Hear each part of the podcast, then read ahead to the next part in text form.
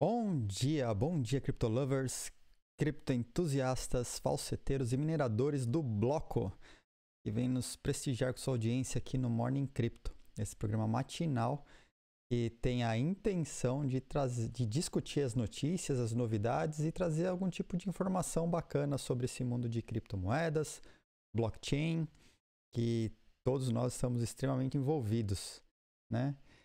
É, bom, começando, né? Vou, vou, falar já logo de cara do chat. Eu vi que o Blake perguntou: pô, esse unicórnio correndo aí tem algum sentido? Cara, eu sou. Eu, eu vivi os anos 80, tá? Eu tenho aquele sangue uh, digital, criptopunk, cypherpunk na veia. Tá? Eu curto essa parada meio psicodélica assim. Então. Uh, tem uns, embora meu tipo de som preferido seja metal, seja um heavy metal do bom, tá? Um bom hard rock, um bom heavy metal. Eu curto uns digital cyberpunk do gênero. Então, vocês podem ver pelo viso do canal, pelo som do início, né, do, do final, tal. Então, eu tô é, tipo, é uma maneira de eu me sentir em casa. Eu curto essa, essas paradas diferente aí. A, Miriam, a Miriam aqui do lado, ela disse que, meu, esse é som de maluco, né? Vi, me zoando por causa disso, mas é assim. Ok. Bom, uh, queria agradecer, começar já agradecendo a galera que se inscreveu ontem, o Liken XD, o Monte que, que fez doação, o Peter que presenteou a. o Bogby, né, a, a Iwori, Iwori uh, com uma sub. Blake também presenteou o Gabriel com sub. Uh, o Cunha, Giovanir, Work, todo mundo que está participando, está ajudando o canal de alguma maneira. Todos os novos followers, né? A gente está chegando aí nos, nos 500 followers. Eu acho que isso é um marco muito importante para a gente. E uh, a, a, a, a Twitch liberou mais um slot para um emote. Eu vou ter que colocar, já que votaram, né? Então, para o final de semana eu preparo um emote novo. Para vocês curtem um emote. Bom, vamos lá para a agenda do dia, né? Vamos começar aí pagando. Né? Quem estaria na terceira posição do CoinMarketCap hoje, né? dia 28 do 5. Então, a gente olhar aqui, Tether, terceira posição, certo? Então, estou pagando Tether. Tá selecionando o vencedor aqui. Quem apostou em Tether, se deu bem. Quem apostou em Binance Coin ou outra, se deu mal. Marreco perdeu os bloquitos. Está pago. Ah, tá pago. E, bom, Lembrando também, né, no final do, do, do dia, no final da live a gente abre outra. Só lembrando que a gente tem aqui. Finalmente ganhei um... uma. Finalmente. É só zerando os bloquitos aí, a Miriam. Tá? Então, no, até o, no final do dia, eu vou fazer o sorteio dos três VIPs. Aí eu fecho mais pro final, eu deixo para fazer o sorteio no final. Para quem estiver participando, quem entrou agora, ainda tem tempo de e se inscrever aí no sorteio dos VIPs. Lembrando que o VIP tem alguns benefícios aí no chat, por exemplo, mandar link, ou quando o chat estiver devagar, né, tem um modo lá, modo slow, ou outras coisas, a gente é, tem, um, tem uns benefícios aí, tá? Bom, vamos lá, tá pago, vamos lá para a pauta do dia, para o restante da pauta do dia. Eu trouxe alguns temas aqui hoje. Ah, vou começar falando de governo na consensus. Né? É, a gente vai falar também do novo hack em DeFi na, da Binance Smart Chain.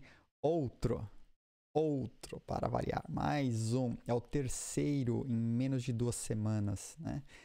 Vamos falar também sobre treta. Aconteceu quarta para quinta, basicamente. Ontem a gente teve a entrevista da Tata, que foi muito bacana a participação de todo mundo.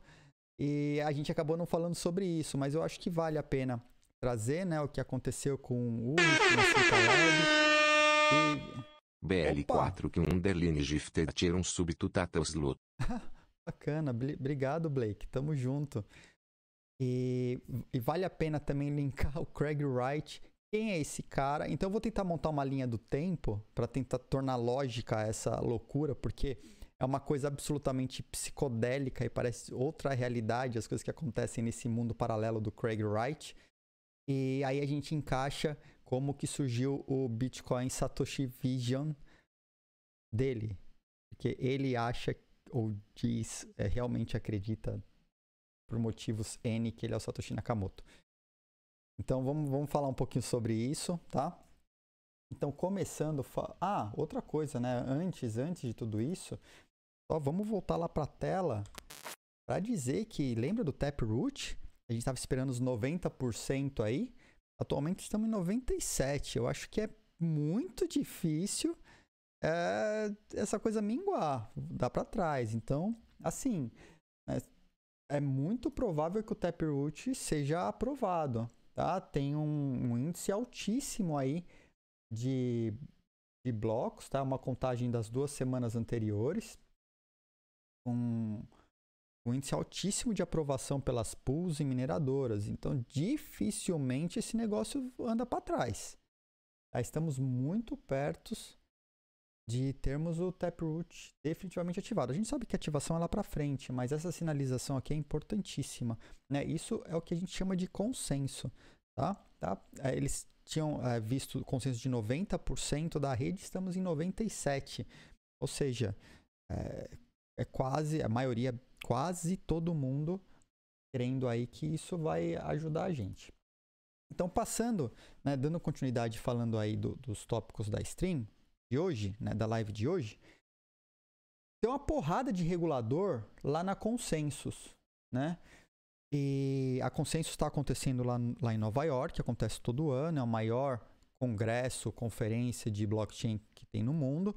Já estive na Consensus em 2017 lançando o app de identidade digital da Original My para assinatura de contratos, assinatura digital, né, de contratos. É, nem tinha lei ainda falando sobre assinatura eletrônica avançada e a gente já utilizava toda essa metodologia com prova de consenso, com tudo isso, enquanto os caras estavam fazendo ICO para identidade digital, a gente estava lá lançando, né? Bom, voltando aqui, então os caras falam muito, tem muito banco, Federal Reserve falando né, de, de CBDC, a gente já falou sobre CBDC aqui na nossa live.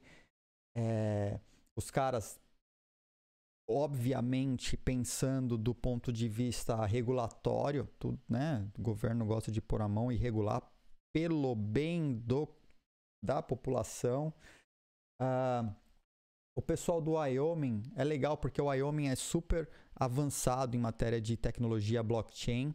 A gente até começou um projeto, o projeto não andou, mas era um projeto para fazer um, um, um cartório lá, lá no Wyoming, tá? utilizando a Original My. É, por causa de alguns benefícios que o, que o Estado está dando. E o próprio governador diz que tem criptomoedas, né? E que ele tem preocupações em relação ao, às criptomoedas emitidas pelo governo. A gente tem o pessoal do, do, do FMI lá falando também Uh, que e isso foi positivo, falando que múltiplas reservas poderia tornar uh, o mercado mais estável, né? Múltiplas reservas financeiras. Isso é interessante, o cara olhando para isso e fala como digital yuan. Então ele já inter, já vem o digital yuan como é, obviamente eles não falam não é nosso inimigo, mas olha só quanto mais mais estabilidade pode ter no mercado. O que mostra que é o yuan vindo, o yuan, o yuan digital vindo para o mercado e outras, todas, porque todos os governos começam a falar disso e tentar trazer. Né? Uh, a gente tem aqui o pessoal uh, trabalhando né, com os policy makers para ajudar a aceitar a criptomoeda por impostos. Acho isso extremamente positivo. É, aqui esse cara, tá? Ele é professor lá do MIT e ele falou que a começo, a visão original da, do Facebook era muito ingênua. É, tanto é que trocaram já o nome da moeda e já trocou o projeto. E tem muito pouco se fala desse projeto hoje. né? Mas os caras tentaram tentaram de diversas formas maquiar o que seria e os bancos e reguladores caíram matando em cima. Né? Ah, bom, o Banco das Ilhas Maurício lá está dizendo que vai ter CBDC lá também. O pessoal da, da Segurança Nacional nos Estados Unidos dizendo que o governo quer que a falta de controle né, faz com que o governo comece a olhar para a criação de regulações para limitar o funding raising por é, atores maliciosos. É aquela galera que dá golpe mesmo em projeto ruim, é projeto é, mal intencionado só para levantar grana e tira a grana do, da galera, né? Então, eles querem regular isso. Difícil, né? Assim, a gente, se, se fosse fácil regular, porque eles estão olhando agora para regular, não, vamos fazer porque a galera tá levantando dinheiro. E as pirâmides? Cara, pirâmide financeira acontece a todo momento. Olha no Brasil, pirâmide financeira. Ah, não é porque é criptomoeda que é o problema. O problema são os, essa galera que eles sabem quem são e deixam esses caras soltos fazendo caca no mercado, roubando dinheiro. E o duro é que eles tiram dinheiro de gente não é que tira. O, o duro é porque é gente pobre. É errado tirar dinheiro de qualquer um. Mas os caras causam um mal ainda maior, impactam ainda mais na vida daquela galera que coloca tudo que eles têm com uma promessa de rentabilidade de dinheiro fácil por causa da falta de educação financeira que os povos têm em geral, né? O, o, o ser humano tem aquela, aquele bug da ganância e com a falta de informação correta, ele entra nessas furadas acreditando que resolveu a vida. O cara mal tem dinheiro para comprar comida. Vem um imbecil e diz que se ele colocar o dinheiro da casa, do carro, da família, da tia, pegar o dinheiro da avó, eles vão ficar ricos, vai resolver a vida. O cara vai e coloca, né? Tem os atores, tem uma galera aí no, no Brasil muito conhecida e os caras estão soltos e continuam fazendo. Uma pirâmide quebra, os caras montam outra. Pirâmide quebra, os caras montam outra. Aí eles vêm falar que é criptomoeda. Não é a criptomoeda. Tá, isso aí a gente sabe que é pirâmide que os caras vêm fazendo desde sempre, né? É dose isso. Então isso me deixa, isso me deixa pé da vida, tá? Essa é uma coisa que não é a criptomoeda, tá? Para mim tá muito claro. Então, essa parte é, é, legal até a gente comentar mesmo, porque a gente tem que ficar esperto, né? E, e denunciar não pode ser conivente com esse tipo de prática, né? Viu que, que é errado, tem cheiro de pirâmide, parece pirâmide, cara, provavelmente vai ser pirâmide ou vai ser fraude, né? Vamos trocar pirâmide para fraude? Tem cheiro de fraude, parece fraude, atua como fraude, a chance de ser fraude é gigante, gigante, né? Então a gente quando vê, tem que denunciar mesmo e, e tentar educar as pessoas para que elas não entrem nessas furadas perdendo sua grana, né? E tal. Bom, vamos, é, vamos dar continuidade nas, nas news do dia. É, falando aqui, ó, uma, uma empresa canadense ela comprou uma mineradora de Doge e Litecoin, né? O porquê tá extremamente incerto ainda. Mas os caras, uh, eles acreditam que eles vão poder oferecer com isso produtos em Dogecoin para os clientes. Eu posso estar muito enganado. Eu posso estar muito enganado. Espero estar. Espero estar. Mas, cara, gastar esse mundo de dinheiro para comprar uma mineradora de Doge Litecoin, porque eles precisam, querem colocar produtos recebendo criptomoeda como Doge e Litecoin, porque eles compraram né, infraestrutura, não faz o menor sentido na minha cabeça. Ah, eu, eu posso estar errado, mas me parece que esses caras ainda andando na linha, seguindo o trilho de um, de um, do tiozão, né? Nossa, ele vai virar padrinho do canal logo mais, né? Lá do tiozão, o, Cara, é, é muito errado isso. Para mim é um desperdício de dinheiro porque não faz o mínimo sentido. Não faz o mínimo sentido você ter que comprar uma mineradora para disponibilizar serviço com pagamento em criptomoedas. Tem, tem coisa por trás aí. Vamos, vamos, Bom, a gente vai descobrir logo mais, isso aí vai, ser, vai ter mídia sobre isso. Né? Continuando, né? A, a Kraken diz que para 2022 sai o IPO deles. Vamos ver, né? Mais notícia interessante. Ah, essa aqui é. Os caras lançaram um site chamado Memecoin, é meme.com, e levantaram para colocar NFTs. Eles dizem aqui no, no sobre deles que é para você imaginar que os caras são a, a, a, junção, né? Como se a, a Wikipedia e a Dogecoin tivessem tido um bebê. Esse é, o, é, o, é a proposta de ser do site meme.com. Esses caras, com esse site maravilhoso. Esse é o site, não tem mais nada. Você só faz um sign up. Eu, eu, eu até cliquei no sign up para receber notícia. Vou estar tá na lista de spam dos caras. Vamos ver o que, que vai vir. Os caras levantaram 5 milhões de dólares para colocar um site de NFTs de memes no mercado. Eu falo esse mercado é insano, né? 5 milhões de dólares. É inacreditável. A gente com o Original Mind não consegue levantar 100 mil real. Né? E aí a gente fica passando perrengue aqui com a empresa para conseguir desenvolver inovação. Os caras levantam 5 milhões de dólares numa tacada num site que é isso aqui, sem prova de conceito, sem nada funcionando. Pra gente, quando vai falar com o investidor, os caras olham até quem é quem é sua vizinha, quem, quem são seus pais, o que, que você fez da vida, né? E 5 milhões. É isso aí. Esse é o mercado que a gente está inserido. E vai dar lucro. vai dar lucro. Blake, você tá certo, vai dar lucro. Oh, meu Deus, é. Mercado é uma coisa insana, né? Bom, e para completar, acho que essa é a última antes da gente entrar na história da Binance. A, a, a gente falou sobre a Internet Computer Protocol, né? A ICP, numa das lives anteriores. Os caras eles estão montando uma cloud descentralizada para fazer computação, tipo substituir a Amazon, a, o Azure, a IBM Cloud, o Oracle, o Google Cloud, essas coisas, por, por uma rede descentralizada, né? Por, uma, por um blockchain.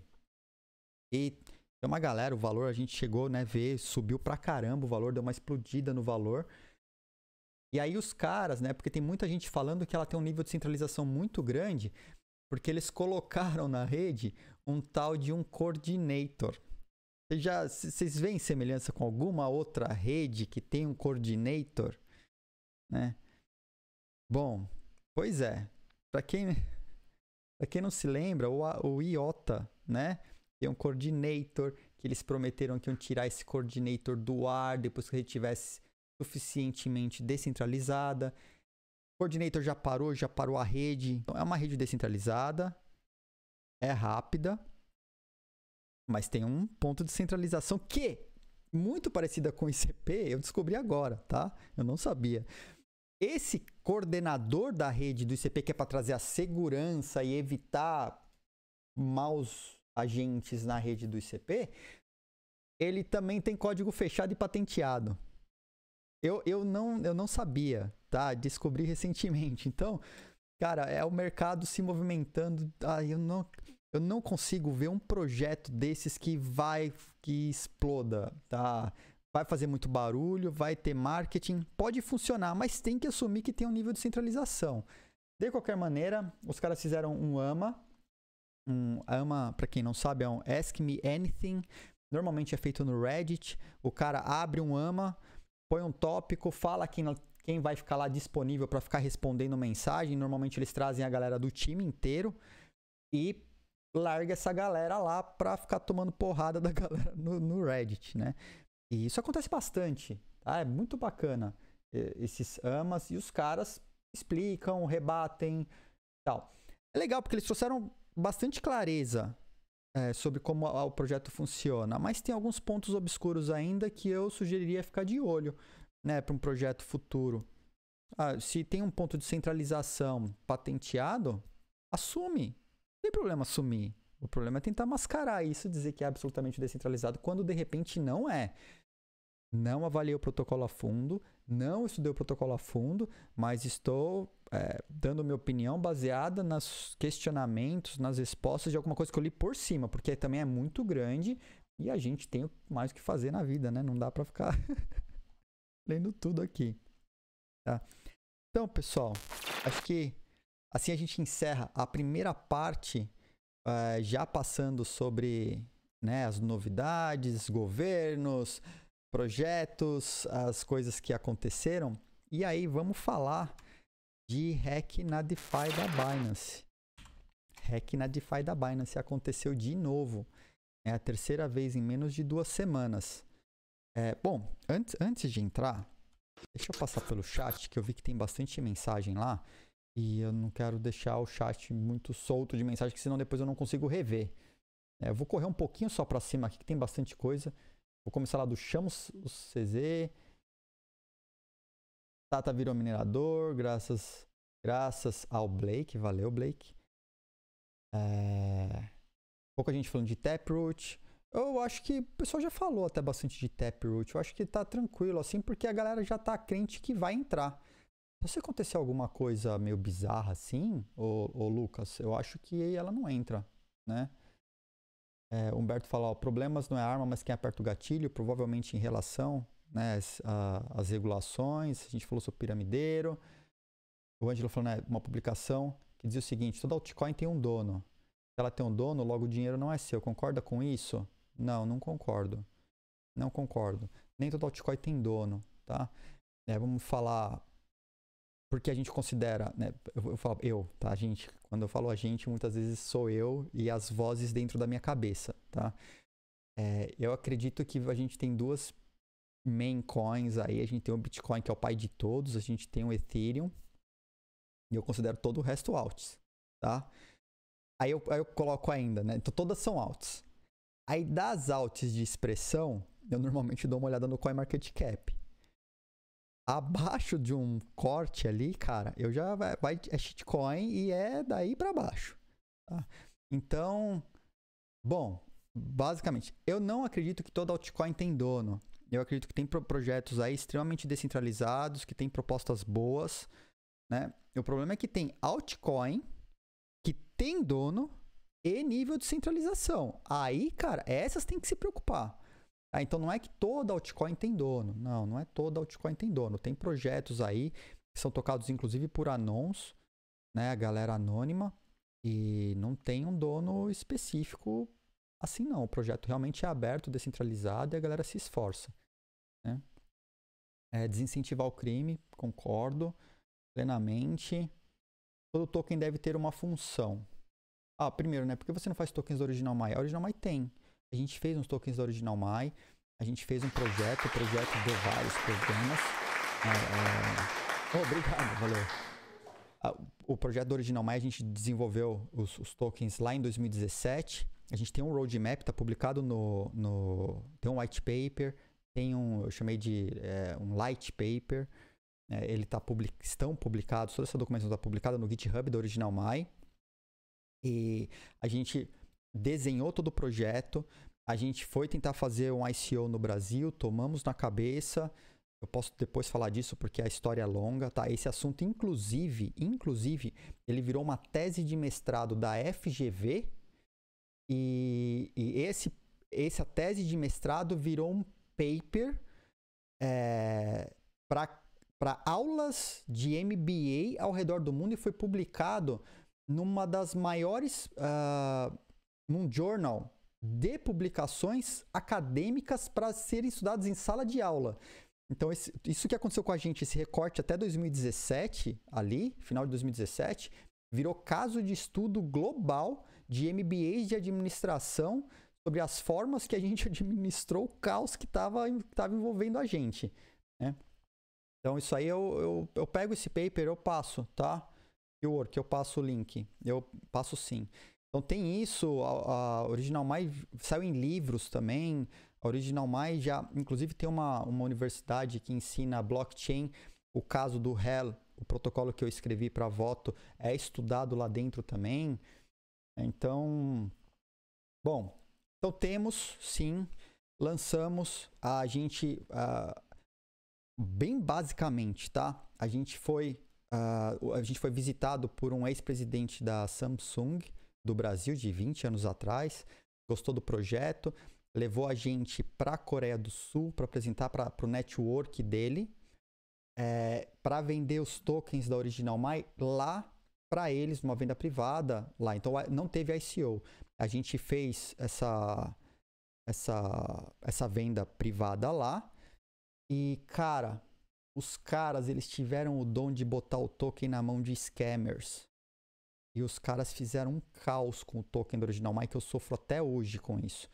A gente desenvolveu, com o dinheiro que a gente levantou, a gente desenvolveu a fase que estava no roadmap, que era o que dava para desenvolver com aquela grana, né, que não foi muita grana no final das contas. Tinha uma proposta gigante pra gente. Ah, eram 6 milhões de dólares e não, não deu. Cara, deu tipo, não, não deu um quinto disso. Né? Não deu um sexto, é, não deu um quinto, não deu um sexto ou mais disso, foi muito pouco. A gente levantou, a gente desenvolveu o que deu para desenvolver. É, foi num momento que o Bitcoin caiu de preço. A Original Mai até estava aceitando, até pouco tempo atrás, antes de entrar o site novo, o token como forma de pagamento. Depois que mudou a versão do site novo, a gente não conseguiu ainda tempo para integrar de volta essa funcionalidade. O token foi listado em algumas exchanges. A galera, quando a gente listou na IBCC, a IBCC hold para listar na IBCC, a gente teve que pagar uma porrada de token. Pagamos os tokens e bitcoins. Depois eles forçaram a gente a ter, colocar um market maker. Colocamos um market maker lá.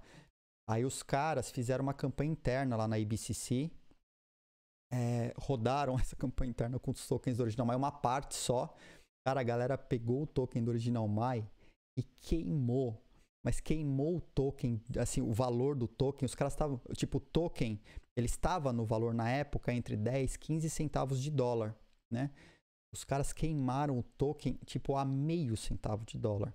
O valor foi lá para baixo. E aí a IBCC ficava cobrando a gente para manter o market maker funcionando para manter o valor alto. Cara, a gente pagou muitos bitcoins para os caras em market making.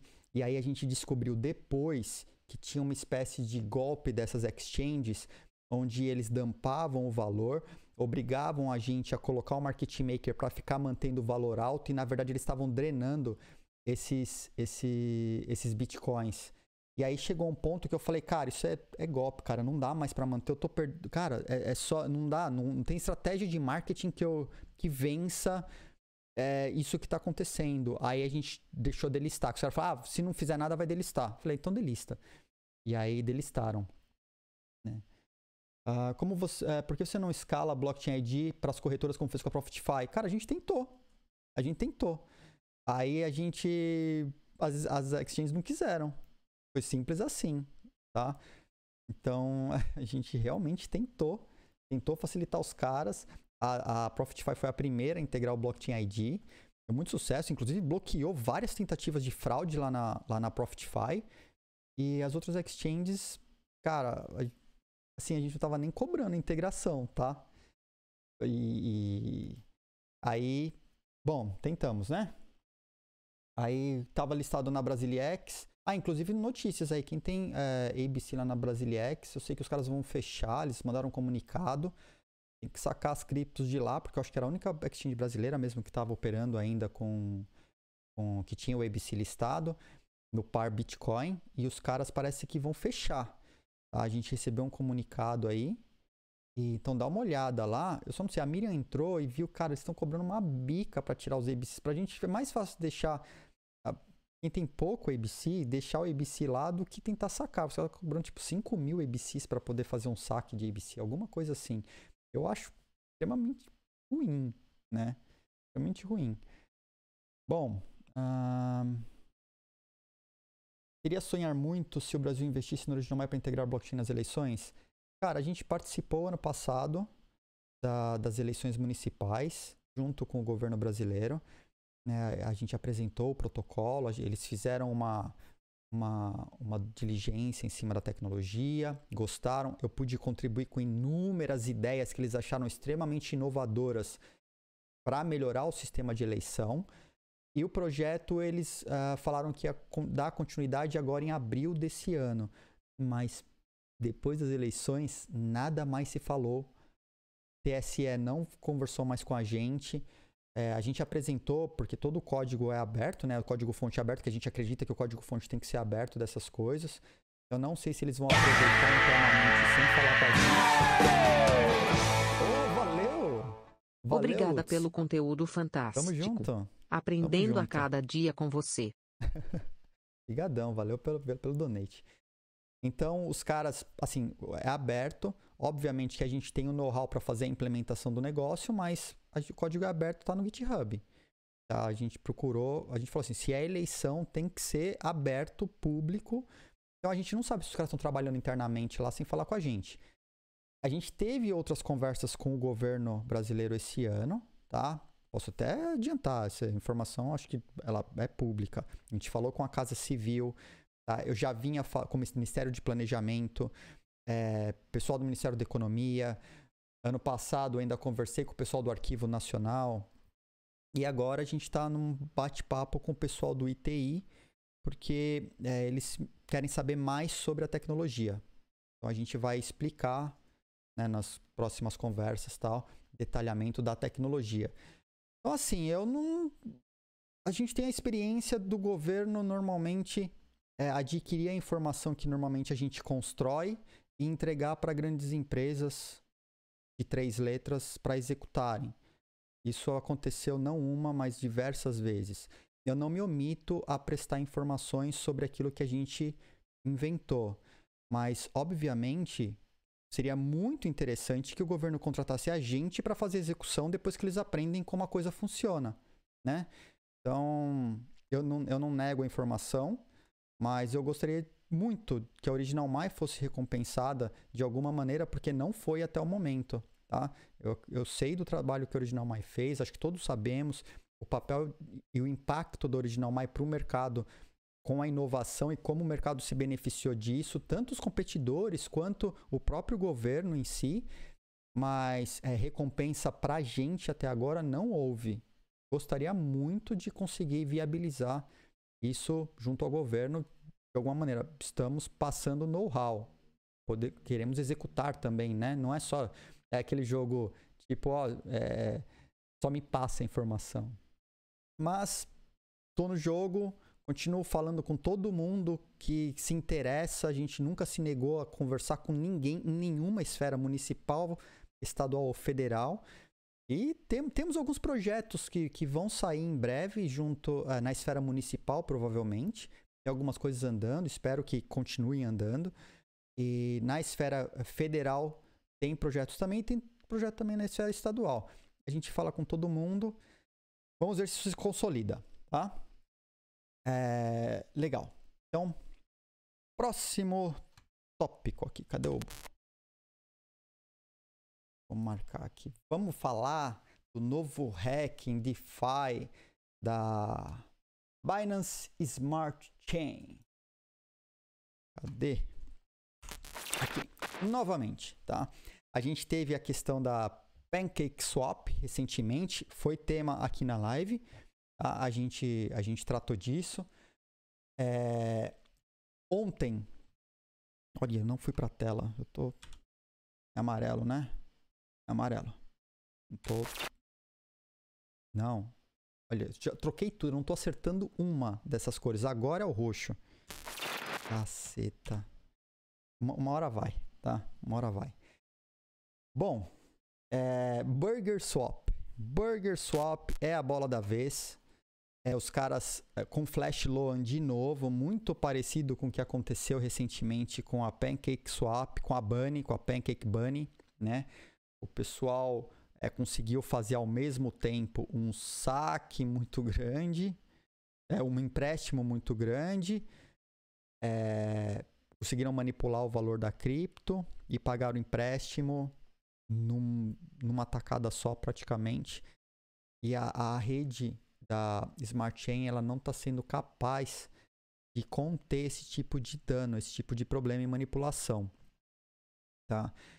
Ah, bom, aqui aconteceu recentemente com isso, com isso o valor da Burger Swap, que era moeda utilizada, assim como Bunny ou outras, né? Porque cada uma delas, cada uma das DeFi tem sua moeda própria para funcionar, caiu aí 24%, né? Então A gente até vai colocar ela no final do, do, do programa de hoje, colocar ela aí para aposta para ver o que, que vai acontecer até segunda-feira. Vamos ver que caos que, que, que, acontece ou se, ou se melhora. Né? A gente já tem uma ideia de como que esse mercado funciona. Vamos ver como que está o sentimento de vocês em relação a isso. Mas eu queria mostrar também que não é não é o segundo caso, mas sim o terceiro em menos de duas semanas, tá? Essa Björn perdeu 11 milhões. Então, a, a, a Burger Swap perdeu só 7 milhões. Enquanto a Björn, 11 milhões. E, ao que tudo indica, não vai parar. Tá? A galera continua explorando uh, essa, esse exploit e vai continuar causando dano no mercado de DeFi até que haja uma correção verdadeira ou alguma maneira de conter esse tipo de prejuízo. Né? Mas é o terceiro em menos de duas semanas. Eu achei que era importante pontuar que vai continuar acontecendo. Mas, mas dentro desse desse caos, ontem né, o pessoal da Binance lá na Consensus disse que não haverá rollback, não haverá fork. Eles dizem aqui que, embora, muito embora, né, é, a gente saiba que tem lá 21 nós e que a maior parte, que esses nós são operados, a governança é feita pelos detentores da moeda, mas que a maior parte das, das moedas estão na, em posse da Binance, né, o que os torna automaticamente os principais jogadores, né, players na, na, na, governança da Binance Smart Chain, os, eles dizem que a rede é extremamente descentralizada, que está na mão da comunidade e que esse fork não ocorrerá. Na minha visão, é uma estratégia mais que acertada, porque a gente tinha conversado lá atrás. Vamos aguardar para ver qual vai ser o posicionamento da Binance, que até então eles não tinham se posicionado ainda. E a Binance disse: não, não mexeremos na rede, melhorem o software que vocês estão botando lá. Né? Melhorem o software. A rede não vai, não, a gente não vai mexer. Então, como que fica essa bola? Para a Binance, me parece que é muito óbvio que se eles dizem para o mercado que não vão mexer, é extremamente benéfico, porque a, assim, imagina a, a, a, o problema de credibilidade que eles teriam caso eles fizessem uma alteração na rede, né? no, no blockchain, no protocolo deles. Mas eu acho que é extremamente necessária a criação de ferramentas, o que a gente chama no mundo do desenvolvimento, tooling, é, desenvolver ferramentas que e deixar essas ferramentas disponíveis, trabalhar nessas ferramentas, ou pelo menos indicar que essas ferramentas estão disponíveis, para que quem construa o, a, a, as plataformas de DeFi possam fazer uma espécie de auditoria ou pelo menos as vulnerabilidades mais comuns serem mitigadas. Né? Então isso é. O que não acontece na Polygon, no Ethereum? Porque é característica da rede dos caras. Os caras modificaram um monte de coisa lá, permite, de repente, por limitação de gas, que os caras querem aumentar o número de transações que você pode fazer numa tacada só, aí você deixa um bloco muito grande e aí você pode processar muita coisa e nesse, nessa coisa de processar muita coisa ao mesmo tempo, se a virtual machine não estiver preparada, ela pode ter um, uh, sofrer com um bug ou ser explorado um bug nesse, nesse conjunto de transações que estão lá, né? Então eu acho que é, é um trabalho que tem que ser feito conjunto, não dá para deixar só na mão dos desenvolvedores, porque sim, a, a rede tem meios de se, de se proteger, assim como tem meios de desenvolver, ou pelo menos fornecer recursos para que sejam desenvolvidas ferramentas que ajudem a conter esse tipo de coisa, né? Então, acho que, obviamente, eles estão deixando na mão da DeFi, mas é um trabalho que é conjunto. Está acontecendo lá não é só lá, tá? Tem um monte de hack que acontece e que vão acontecer ainda no Ethereum, no, nos DeFi do Ethereum, tá? Mas o pessoal está desenvolvendo, o pessoal está procurando meios e corrigindo meios, sejam em nível de protocolo, seja em nível de desenvolvimento da DeFi, para que essas falhas não ocorram com tanta frequência, ou pelo menos as anteriores não continuem sendo exploradas. Né? A gente falar de um terceiro caso em menos de duas semanas, cara, esse final de semana a gente pode ter surpresa aí Segunda-feira pode ter outra, ou mais, ou várias ao mesmo tempo, né? A hora que os caras vincularem as formas que, que, de hack que aconteceram nas outras e acharem uma maneira de fazer um hack conjunto com mais de uma, você vai ver essa coisa circulando entre várias exchanges de uma vez só e, e, e fazendo numa tacada só, levant, levantando grana, é, é muita grana no mercado. Então, bom, como eu disse, né, a própria, a, a própria Pancake a gente viu o site dos caras, tenta achar lá o dono, o dono, os desenvolvedores. Não tem nada. Você nem o nome de domínio é todo, é todo é, obscuro. O, o, certificado digital que eles usam é um certificado genérico que é feito como um guarda-chuva. Tem centenas de certificados emitidos lá. Você não acha quem emitiu o certificado, para quem o certificado foi emitido. Você não sabe quem são os desenvolvedores. Você vai olhar o, o GitHub dos caras, todo o desenvolvimento está sob uma única conta no GitHub. Então, assim, os caras querem se manter anônimos? Ok, é um direito todo mundo se manter anônimo, mas como que você verifica a credibilidade do projeto para saber se tem histórico de bons desenvolvimentos ou se não é só uma turma que vai fazer, vai levantar a grana, vai dizer que foi hackeado, sumir com o dinheiro de todo mundo e ninguém acha os donos porque eles são absolutamente anônimos, né? Então, ah, mas o Bitcoin começou com um anônimo. Mas na sequência o projeto foi entregue, todos os desenvolvedores do Bitcoin são conhecidos. Todos os desenvolvedores do Ethereum são conhecidos. Você não tem uma única conta fazendo todo o desenvolvimento, tá? Você olha lá, tem três caras. É, dois, é, três anon, mas o, o uns, dois só fizeram correções, mas um deles que é, o, é, é, do grupo que desenvolve, que pode ser uma pessoa, podem ser várias por trás de uma única conta no GitHub. E se o cara tem uma dor de barriga, fica briga com outro desenvolvedor e fala, cara, sequestrei a conta. E aí? Né? Então, é, conseguir fazer essas diligências em cima dos projetos, mesmo sendo open source, ok, ele não precisa. É, o cara pode ser anon.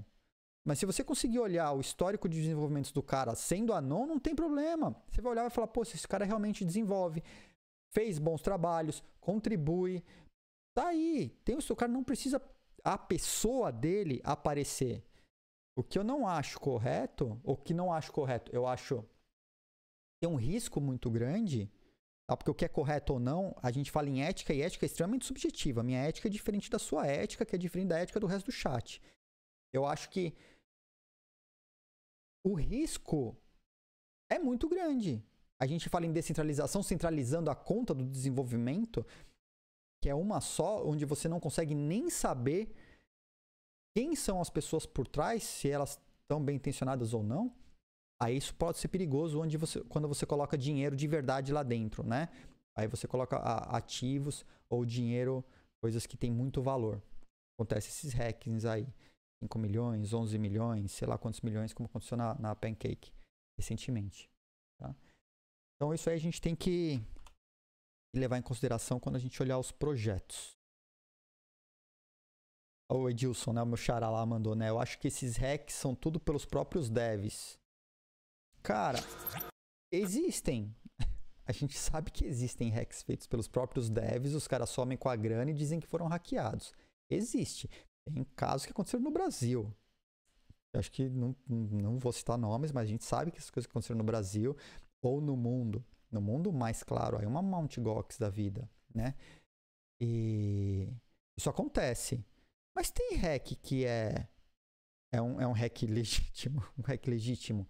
Tá, vamos falar da Dedal. Dedal era, era uma, uma DeFi de verdade acontecendo lá, acharam uma vulnerabilidade, tá? Uma, que eu tem uma turma aí que defende que a vulnerabilidade foi no código e eu acho realmente que foi uma vulnerabilidade de protocolo né? Que permitiu que aquilo acontecesse. E o não foram os, os devs, cara. A, a, intenção dos caras era legítima em fundear projetos é, de blockchain, projetos descentralizados ao redor do mundo, propostas legítimas. Mas tinha uma falha. Aconteceu lá. É, Lucas perguntou se eu posso falar da Arbitrum. Não conheço. Vou, posso pesquisar sobre, nunca ouvi falar. Tá? É um projeto que não está no meu radar. Ah, realmente não conheço. Monero. Adoro a Monero. Tá, Alma? Adoro a Monero. Adoro os projetos que tratam é, projetos anônimos. Adoro a Monero. Adoro a Monero, adoro a Zcash e adoro outros aí que trazem camadas de, de privacidade muito fortes. A diferença de um para o outro é Monero foi pensada para ser é, ter a privacidade absoluta desde a base. Zcash também, ou algumas outras também. Bitcoin não. Bitcoin está sendo implementado depois. Então é muito diferente a forma da implementação. Mas eu gosto da Monero. Já teve problemas lá atrás, hoje está rodando suave. A Zcash também teve problemas lá atrás, está rodando suave. Eu tava, teve uma lá BitConf em 2016, eu tava lá com o Zuko. A gente foi comer uma pizza quando teve o problema lá da, da ter parado a rede, né? Ele tava desesperado, assim, tentando resolver quando tava, tava lá na, no evento, né? Porque tinha tipo, acabado de acontecer. E todos os projetos são, assim, a Zcash é baseada no Bitcoin, tá? Mas a, ela, ela foi re, re, é, reconstruída, digamos assim. Né? A Arbitrum vai acabar com a Matic. Vamos ver. A, bom, a Matic já não tem mais, né? Agora é Polygon. já acabou, já acabou. Tá? A Arbitrum já foi, já acabou. Ah, ah, bom, vamos voltar lá para nossa pauta. Então vamos lá. Ursh Nassim Taleb e Craig Wright. Essa pauta é quente porque essa treta aconteceu. Ela quase respeitou a quinta treta, né? Quase que. Né? Eu acho que o Ursh errou. Se o Ursh errou em alguma coisa, foi ter mandado ter escrito na, quarta-feira e não na quinta. Tá? Bom, deixa eu só pôr no ponto aqui não sei se vocês acompanharam. Para quem não sabe quem é o, o, o, Taleb, o Taleb é o cara que praticamente cunhou o termo cisne. Praticamente não, né? Ele cunhou o, o cisne negro e, a, algumas, alguns outros termos como antifragilidade. Tá? Então, o cisne negro, para quem não sabe, não, gente, eu vou ser extremamente superficial, tá? Cisne negro são aqueles eventos que ninguém esperava que acontecesse ou que ninguém jamais pensou que poderia acontecer e que quando esse evento ocorre, ele tem um impacto muito grande sobre alguma coisa. Então, a esses eventos foi dado o nome de cisne negro. Tá? Tem um livro inteiro que fala só disso. A antifragilidade nas sociedades é uma, é uma maneira, quando você fala em antifragilidade, é que você tenha processos, coisas, ou mesmo a sociedade, que ela não seja vulnerável, não esteja vulnerável a volatilidades, aos cisnes negros, talvez, né? E que ela seja, ela, ela é antifrágil, ela, ela não é prejudicada, ela não é impactada e, te, e tem dano quando um evento como um cisne negro, por exemplo, vem a acontecer. Então esse cara ele tem livros, ele é um matemático estatístico famosíssimo, famosíssimo, né? É um cara que até pouco tempo atrás falava muito bem do Bitcoin e depois que essa que o Bitcoin teve esse crescimento absurdo, que quedas, tal, praticamente do final do ano passado para esse ano, o cara simplesmente falou assim, cara, Bitcoin não não é. Tá? E aí ele começou a dar uma porrada de declaração e falou um monte de coisas que eu, eu particularmente acho que foram muito groselhas assim. Principalmente, já vou, já vou explicar o porquê, antes de qualquer coisa a gente ir para a parte divertida que é analisar a treta, né? É, eu acho que eu acho errado, não é, não é quem sou eu para dizer que é errado, mas eu acho que os caras quando eles falam que o Bitcoin não tem valor e que o Bitcoin não serve para nada, como as coisas que eles têm falado para o mercado, eu acho que eles estão olhando só o ponto de vista econômico-financeiro do, do Bitcoin ou das criptomoedas. Eu não vejo assim porque minha praia é tecnologia. Então eu vejo como uma das maiores inovações do nosso século, se não a maior depois da internet, a possibilidade de você ter na internet coisas que não podem ser fraudadas, copiadas, duplicadas e que trazem consigo próprio algum tipo de valor. Se é muito valor ou pouco valor, é outra história, mas a possibilidade de você ter coisas na internet, programas que rodam automaticamente, que podem gerir recursos financeiros, isso nunca aconteceu antes. Só por isso, só por essa inovação, eu acho que vale muito, muito. Então, esse, isso, a inovação, a invenção, a possibilidade que vai se abrir ao futuro, ela está sendo desconsiderada nas análises que tanto Taleb está fazendo, quanto outros caras que a gente já vai citar já já. Tá? Um, então, vamos, vamos para a tela, vamos para a treta. Ah, então, o que aconteceu aqui? O Taleb ele, ele fez um post, né? Uma discussão em cima de um texto dizendo que a falha do Bitcoin se tornar moeda vem da ilusão libertária da transação consentida entre adultos. Né? Tem coerção, é, falando que é só uma transação entre pessoas tal. E aí ele faz uma comparação com o Covid, onde as pessoas analisam só o, o indivíduo sem pensar em algum nível é, no, no, no, coletivo, né? Na, na, coletividade, na sociedade em si. A próxima entrevista do Morning Crypto, Taleb, bora. Cara, esse cara, primeiro, né? Nem, o cara nem me aceitou no Twitter dele. Eu duvido que ele vai olhar pra mim e falar: quem que é esse cara? Esse é dele. Some daqui. Ele tá tretando com o Urich, imagina. Imagina. Né? O Urich pode ser uma boa. Tá? Vamos conversar com ele. De repente, gente traz uma surpresa aí. Aí, o, o Rich começou o texto dele falando né, que ele está se provando ser um economista questionável.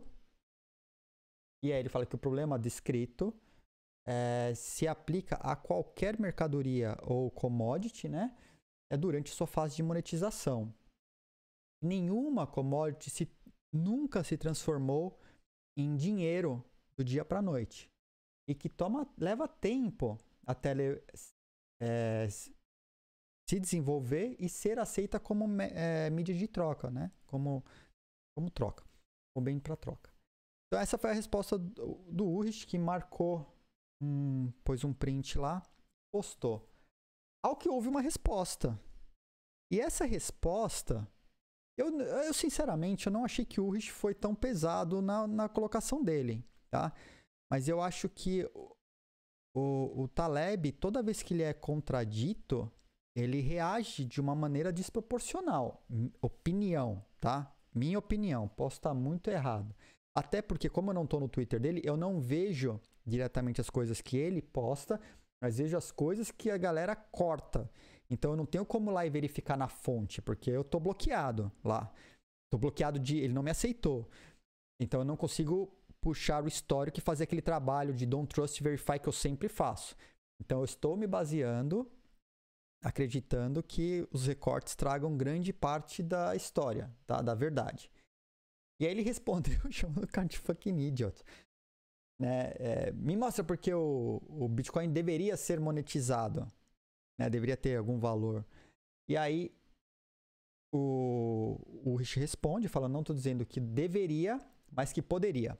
Tá? E aí teve uma, uma, uma acariação quando o Taleb fala que foi atacado na pessoa, aí o, o Rich faz uma meia-culpa, pede desculpas, tá? Isso tem a thread, tem uns prints aí rolando, galera falando que não devia ter baixado o nível tal.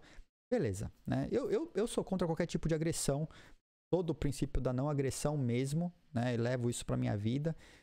E, então, acho que não, a, a agressão gratuita em qualquer nível, mesmo questionando a capacidade da pessoa, ela pode ser evitada. Mas a reação ela não pode ser desproporcional. Né? Então, bom, isso aqui se desenrolou em algumas coisas. E aí eu, eu quero trazer, porque aí é piada, aí é, é meme. Aí virou, para mim, virou meme, tá? Depois disso.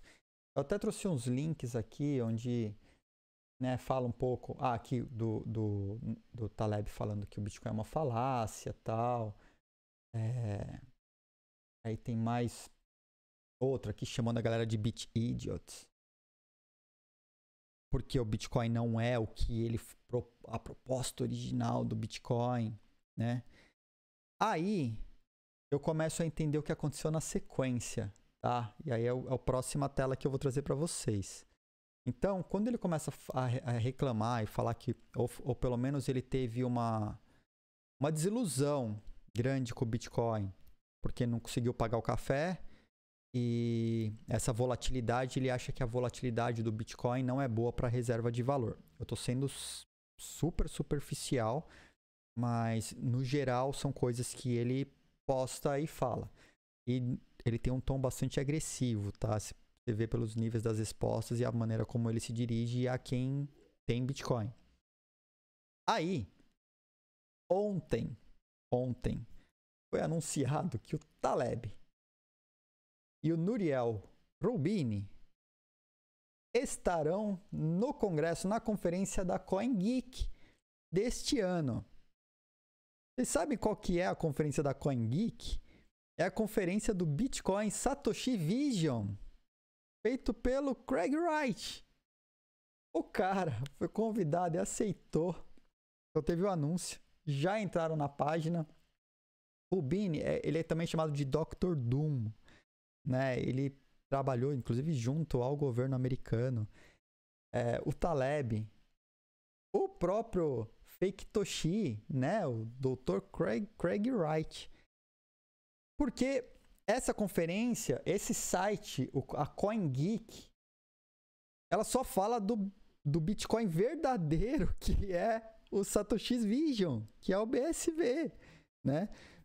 Que, que foi criado pelo Craig, foi um fork feito pelo Craig Wright depois que ele brigou com os caras do Bitcoin Cash. Depois que os caras brigaram por causa da Segwit. Então, teve uma live anterior eu comentei sobre, né? Como que surgiu, a, o que, que era a Segwit, como surgiu o Bitcoin Cash a partir da Segwit. A movimentação que aconteceu, a manipulação de mercado. Eu acho que ficou bem claro na, na, numa live anterior, falando do surgimento do Bitcoin Cash e a gente fala da Segwit, na verdade, né? O que, que ela trouxe e a, e a treta que aconteceu. Aí, aí o senhor uh, Craig, Craig Wright ficou é, P da vida, né? Quando a, o pessoal da, do Bitcoin Cash resolveu fazer umas modificações que ele não concordava, ele resolveu forcar de novo. Dizendo que essa sim é a, a visão original do Satoshi Nakamoto. Né? Agora, inclusive, diversas exchanges estão delistando a, a, a BSV, tá? Vocês vão, vão procurar, tem um monte de exchange anunciando que estão delistando tal. Mas então, basicamente, essa é a conferência. É, aí eu quero falar de Craig Wright. Ainda estamos no mesmo tópico. Falar um pouquinho. Ah, e sobre esse cara, né? O, o, o Dr. Doom, é, o Nuriel Rubini, esse cara também é um extremo crítico do Bitcoin, né? Onde ele fala que o, desde, desde que o valor fundamental do Bitcoin é zero e deveria ser negativo por causa da, da né, da, da, das emissões de carbono, poluindo o meio ambiente, eu acho que essa bolha vai explodir. A gente já discutiu sobre eficiência energética do Bitcoin. A gente já viu que existem meios, né? Então, esse é o tipo de. É, outro tipo de afirmação extremamente contundente que eles fazem. Então, são dois críticos que agora vão participar lá do Bitcoin Satoshi's Vision. E eu acredito por quê? Porque se eles estão dizendo que o Bitcoin hoje não é o que ele foi, a, a, não segue a proposta original, eles estão se juntando ao cara que diz que é.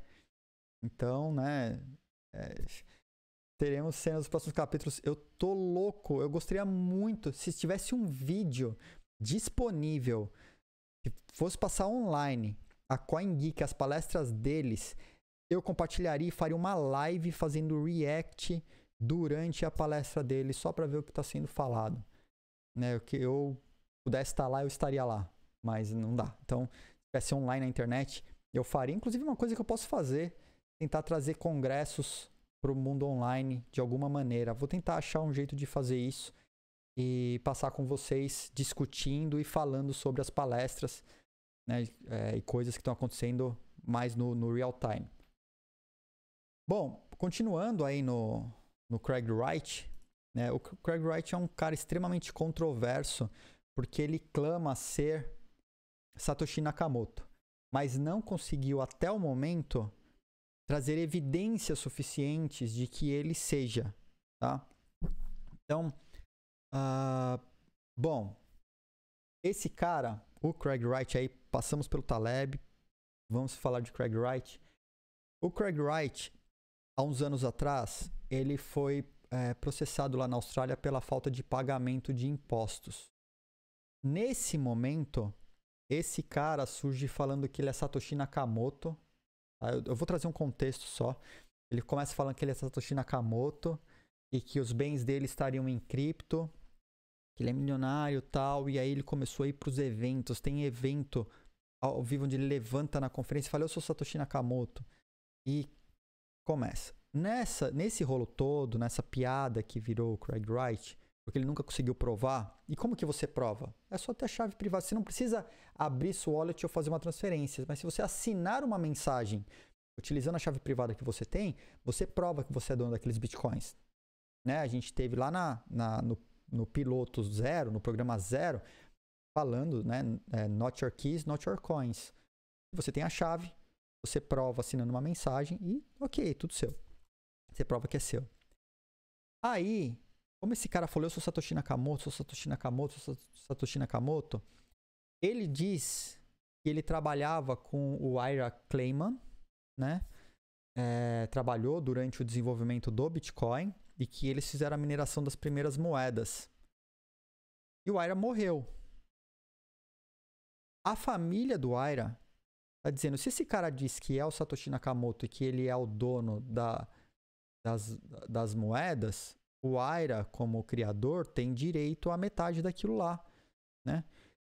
Aí entraram com um processo, porque é, entraram com um processo dizendo, olha, então, o, o, o Craig Wright, você é o cara, vamos compartilhar esses bitcoins aí que você diz que tem, porque são seus, estão né, com você, e vamos compartilhar isso aí. É, porque é, do, é, é da família, é direito da família também. O cara trabalhou junto. E realmente eles trabalharam juntos, isso é um fato. Aí o, o, o Craig Wright foi pra, na, na justiça, foi apresentar uns documentos mostrando a assinatura do Clayman no leito de morte, passando a posse dos bitcoins para ele. Aquilo foi questionado na justiça. Cara, a assinatura era falsa. E essa, esse, esse perrengue na justiça tá rodando ainda. Aí, o juiz falou, cara, você tem até tal data para provar que você é Satoshi Nakamoto. Ele falou, a chave a gente colocou numa trust e ela vai entregar essa chave tal dia, tal hora, em tal lugar. E aí, o, o processo foi postergado para aguardar o recebimento dessa chave que chegaria, que é, Aí tinha uma instrução que foi dada por eles ou por ele que a chave privada estaria bloqueada e que só seria entregue em tal lugar, tal hora, em tal dia. Pergunta se apareceu. Óbvio que não. Né? Não apareceu ninguém. Não apareceu nenhuma motoca com uma. Olha, tá aqui, ó, uma chave privada aqui, ó. Não apareceu, óbvio. E aí ele vem postergando continuamente, postergando continuamente. E a, a última notícia que se tem é de que o processo está postergado para o dia 1 de novembro. Então, é, fiz uma pesquisa lá, consegui achar a decisão de que o trial, né, eles estão tentando fazer com que isso não vá para júri. E então a última decisão aí é que isso vai acontecer no dia 1 de novembro. Estamos ansiosíssimos aguardando o desfecho. O cara, ah, tá vamos falar mais dele. Óbvio, ele, ele não, não, é, ele não é um cara que simplesmente passa despercebido e a gente vai esperar até lá. Nesse meio tempo, enquanto o processo corre, ele foi e registrou o, a patente do Bitcoin em algum lugar, eu acho que foi nos Estados Unidos. Né? Ou, ou ele registrou. Ah, desculpa. Ele registrou a patente do paper do Bitcoin. E aí ele saiu falando para todo mundo: olha só, a patente foi registrada, isso prova que eu sou Satoshi Nakamoto. Aí veio o governo americano falar: não, a gente não, a gente não tá fazendo uma pesquisa para averiguar se você é Satoshi Nakamoto ou não. A gente averigou que não há nada patenteado nesse, com esse conteúdo e que se você está patenteando, está aqui a patente. Entregou. Beleza. Governo americano, com essa raios de patentes, patenteou. O que, ele fez na sequência? O que, ele está fazendo? O primeiro movimento dele foi. Ah, eu tenho uma reunião daqui a pouco, a Miriam está me avisando aqui, mas a gente já está caminhando para os finalmente. a primeira coisa que ele fez foi entrar em todos os. em contato com todo mundo que tem publicação sobre o Bitcoin e mandar tirar do ar. Inclusive tirar o paper do Bitcoin da Bitcoin.org. Ela falou: não, não vou tirar. Aí ele começou a processar porque ele é o dono da patente daquilo lá. A segunda coisa que ele está fazendo é dizendo que os desenvolvedores não estão provendo a ele acesso às chaves privadas que possibilitariam movimentar mais de 100 milhões de dólares. E aí é uma muito dinheiro. Não, desculpa, 4 bilhões de libras. É muito dinheiro. É muito dinheiro. E aí ele está com um processo, ele entrou com um processo na, em UK, em Londres, é, para que os devs liberassem as chaves desses 11 mil bitcoins que são por direito dele. E o pessoal tá falando, cara, esse cara tá maluco. Como que a gente vai liberar acesso aos bitcoins dele? A única maneira de fazer isso é com fork. Que, que, quem, se ele é dono, ele deveria ter a chave. E o cara não tem a chave porque ele perdeu, porque o computador dele foi hackeado em 2020, ele perdeu as chaves privadas que ele tinha. É, ele foi hackeado, perdeu. E tá com essa. Então esse cara é um completo maluco, assim, né? E eu, eu acho que tudo que esse cara faz devia ser desconsiderado, mas agora o Taleb o outro lá vão palestrar lá no, no congresso dele, né? É, bom, então é isso, tá? Craig, Craig Wright para nossa felicidade. Ah, eu, aí eu trouxe aqui, né, do, eu ia falar do, do último tema, rapidinho, a como surgiu o, o Bitcoin Satoshi's Vision. Né, eu acho que vale a pena falar disso aqui rapidinho, vou compartilhar a tela. Ah, então, o Bitcoin, é, esse, esse mapa está desatualizado, tá? Ele é até 2019, mas ele traz muita coisa interessante aqui, é, principalmente aqui onde aconteceu a Segwit, que a gente bem conhece. Então a gente teve lá em, em 2017 né, a decisão pela linha do Bitcoin Cash, que segue uma outra linha, e a Segwit acontecendo aqui. Aí o Satoshi, o fake Toshi, né, o Craig Wright, entrou numa discussão com o pessoal do Bitcoin Cash, dizendo que eles não estavam seguindo a visão dele. Ele é o Satoshi Nakamoto. Porque tinha uma, alguns OP codes, uns códigos internos que eles iam alterar e a alteração do tamanho do bloco. Tá? Aí ele fez uma, um fork aumentando os blocos para 128 mega e que utilizaria os códigos antigos. Né? E depois ele fez um outro fork para aumentar para 512 mega. Porque é a visão dele, já que ele é Satoshi Nakamoto, né? É, bom, então o, o, o, o, BSV ele surge a partir depois da Segwit. Ele é um fork do Bitcoin Cash que dizia ser o Bitcoin original para ser dinheiro. Né? Já sofreu outros caches também, introduzindo assinaturas Schnorr, assim como o Bitcoin está fazendo, né? vai fazer. E o, o Craig Wright mantém a, a visão, mas aumenta o bloco para 512 MB. Vai trazer um uma centralização absurda, embora eles digam que o minerador escolhe o tamanho do bloco que ele vai minerar. Tá? Chat. Vamos passar pelo chat rapidinho. Meu tempo está acabando já. Ficou super longo. Uh, Felício saiu. Bom final de semana para quem saiu. Bom para quem ficou. Tem bastante mensagem aqui. Eu não vou conseguir ler, gente. Tudo. Ah, bom, mas de qualquer maneira, eu tenho, tenho um compromisso aqui de abrir a pool da segunda, né? Vamos falar da, da Burger. Tá, vamos, vamos, vamos falar da Burger. Eu acho que. E tenho que fazer o, a, o sorteio também dos três VIPs, né? Que a gente vai liberar daqui a pouco. Então vamos lá. Estou abrindo aqui a variação da Burger. Uh, Cadê? Burger. Para positiva ou negativa em dia 27, 28, 29, 30. É dia. Segunda-feira. 31. Em 31 do 5. Tá. A variação da Burger estará positiva ou negativa em 31 do 5. Os senhores, a pool tá aberta.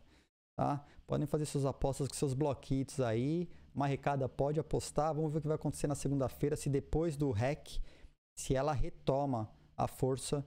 Tá? Eu não vou dar spoiler. Quem quiser saber o que aconteceu com a, com a Pancake, assiste os, as lives anteriores.